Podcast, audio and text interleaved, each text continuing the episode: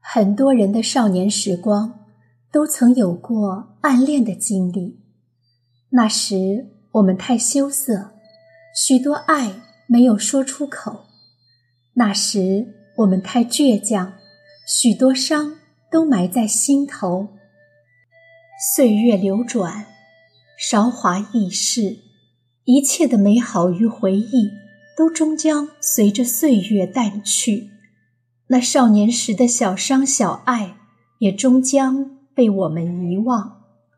今天给大家分享的《情书》，就是一本关于爱情和回忆的小说。《情书》是岩井俊二的经典之作，也是经典电影《情书》的原著。小说写了两个同名同姓的藤井树。一封错寄的情书，牵出了一段珍藏在岁月深处的暗恋。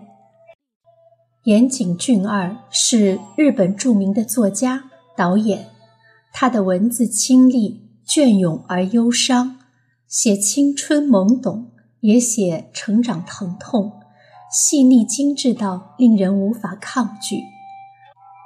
下面，我们就跟随这本书。重温那段纯真美好的时光。寄往天国的信竟然收到了回信。渡边博子的男友藤井树因为登山遭遇雪崩过世已经两年了。来吊唁的人们在墓前说说笑笑，似乎已经淡忘了那个匆匆离开的大男孩。就连阿树的父母，看起来也不似两年前那般伤痛。博子站在墓前，心情早已不像两年前那样悲痛欲绝。也许人生就是这样，再刻骨铭心的痛，也顶不过岁月的变迁。凭吊完毕，博子开车送阿树的妈妈回家。阿树的房间依旧保持着原来的样子，一切都是那么熟悉，散发着时光流逝的味道。在书架上，他发现了阿树中学时代的毕业相册。妈妈说，阿树的中学时代是在小樽市的丽色内中学，但没到毕业，他们就举家搬走了。如今，原来的家。也早已成了国道的路基。在相册的最后一页，写着学生们的住址。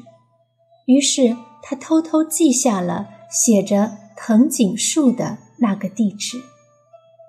回到家后，博子开始给阿树写信，准备寄往相册上的地址。他反复考虑，最终写下几个字。藤井树，你好吗？我很好。署名渡边博子。然后连夜把信投进了附近的邮筒。他知道这封信根本无法寄到，因为今天是阿树的忌日。他很想用这种方法跟他说说话，问候一下远在天堂的他。令人意想不到的是，就在信寄出的第四天傍晚，博子竟然收到了回信。信的背面没有寄件人姓名，信封里是一张折成四折的信纸。打开的那一刹那，他的心跳几乎要停止跳动。只见纸上赫然写着。渡边博子，我也很好，只是有点感冒。署名是藤井树。收到渡边博子来信的人确实叫藤井树，是位女士。藤井树看到寄信地址上写着神户，有些纳闷。他几乎从未接触过这个地名，更不认识这个写信的人。直到晚上，他决定给对方回信，并且模仿对方的语气，尽量简短。他写道：“我也很好，只是有点感冒。”署名藤井树。第二天早上，他将信投入了邮筒。给素不相识的人回信，这还是第一次，所以他又深觉自己的行为有些古怪。而在另一边，突然收到回信的渡边博子更觉得古怪。阿树早已不在人世，他写信不过是为了寄托哀思而已，而今却收到了回信，署名竟然真的是藤井树。博子觉得这件事像是个奇迹，他决定把信给秋叶看一下。秋叶曾是阿树最好的朋友，是他们爱情的见证人。阿树走后，他一直悉心照顾博子，两年间他们的关系也越来越近。博子告诉秋叶，自己给阿树写信，竟然收到了回复。秋叶看完回信，马上说：“这是有人在恶作剧，希望博子适可而止。”同时告诉他，在扫墓时他求过阿树，允许博子嫁给自己。但是博子还是觉得，这就算不是阿树的回信，也一定与他有关，所以不能放弃。于是博子又写了封信。还寄了些感冒药。与此同时，想搞清楚真相的秋叶也背着脖子给对方写了封信。信上说：“你要是真的藤井树，就请拿出证据给我看。”很快，他们就收到了对方寄过来的驾照复印件。复印件上显示，对方真的也叫藤井树，并且。是位女士。刚好秋叶要去小樽市看展览，他决定带博子去一趟。参观完展览，他们按照回信的地址，终于找到了门牌上写着藤井的房子。经过确认，这里确实住着一个叫藤井树的女孩子，只是目前不在家。博子决定再写封信。他不想告诉对方阿树已不在人世，只是说自己要找的人是以前的男友。他在信里写道：“我不知道他现在在哪里，在做什么，不知道他是否在某个地方过得怎样，所以才写了一封明知无法收到的信，却不料寄到了同名同姓的你手里。”写完。他把信投进了身边的信箱里，在返回的路上，秋叶说了自己的想法：小樽市不大，这个女孩子有可能是阿树的同班同学。阿树没毕业就转了学，相册上不会留了地址。那么也就是说，脖子当时记下的应该正是这个女孩子的地址。秋叶。笑着调侃道：“说不定他是藤井的初恋情人呢。”这句话令博子的心没来由的紧了一下。回到酒店，他们办理退房手续，准备回去。博子突然看到不远处有个女孩，长相与自己几乎是一模一样。他不由自主地开口叫道：“藤井！”那女孩听到了叫声，竟瞪大了眼睛，朝着这边东张西望。博子确信，他就是藤井树，那个一直与他通信的人。几天后，博子在信箱里发现了来自小尊的回信。女生藤井树在信上说，在他初中的时候。班上确实有个叫藤井树的男生。这封信证实了秋叶的一半猜想。那么，他会不会真的是男友的初恋呢？当年男友说与自己一见钟情，那么这个女孩会不会是他一见钟情的理由？为了确认这个女孩是不是阿树的初恋，博子在信上说，他想多知道一些男友上学时的事。于是，阿树边回忆边写起了回信。开学时。老师第一次在班上点名，当叫到藤井树的时候，居然有两个人答到。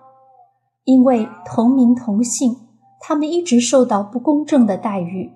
比如值日时，会有人在黑板上并排写下他们的名字，上面画上双人伞；选班委时，有人写了有两个藤井树名字的选票。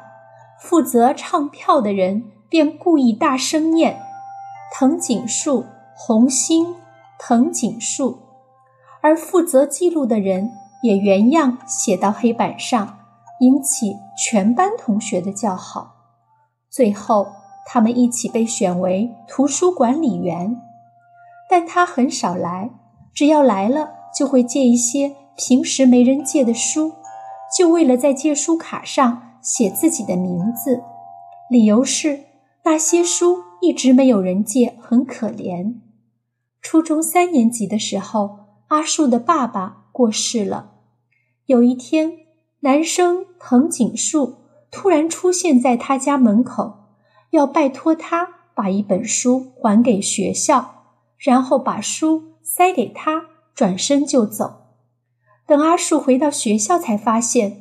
男生藤井树已经转学了，从此他们再也没有见过面。到这里，关于藤井树的通信就算结束了。有一天，色内中学的图书管理员来找阿树，说他们又发现了一张借书卡片，想送给本该拥有它的人。阿树接过借书卡片。看到了上面藤井树的签名，孩子们激动地说：“背面，背面！”他不明就里的将卡片翻过来，竟是自己中学时代的画像。而另一边，脖子和秋叶相伴去了阿树遇难的那座山下，他们是来告别的。清晨。秋叶对着大山喊道：“藤井，把脖子交给我吧。”然后他自作主张的回答：“好啊。”脖子则一直跑到雪地中央，放声大喊：“你好吗？我很好。你好吗？”我很好，喊着喊着，竟像个孩子似的放声大哭起来。故事到这里就讲完了。最终，脖子终于放下了对前男友的执念，开始了新的爱情和生活。而女生藤井树也终于明白了。早已掩埋在岁月里的那么纯净的暗恋，也许每个人的心里都藏着一封属于自己的情书，那里装满青涩而纯真的甜蜜，还有些少不经事的羞涩和倔强。这情书会在不经意时悄悄展开在岁月之中。给匆忙的生活罩上一层淡淡的温情。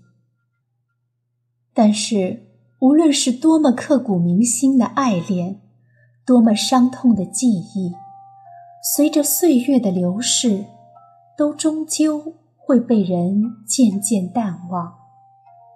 经历过，明白了，就已足够。学会放手，学会放下，才能开启新的生活。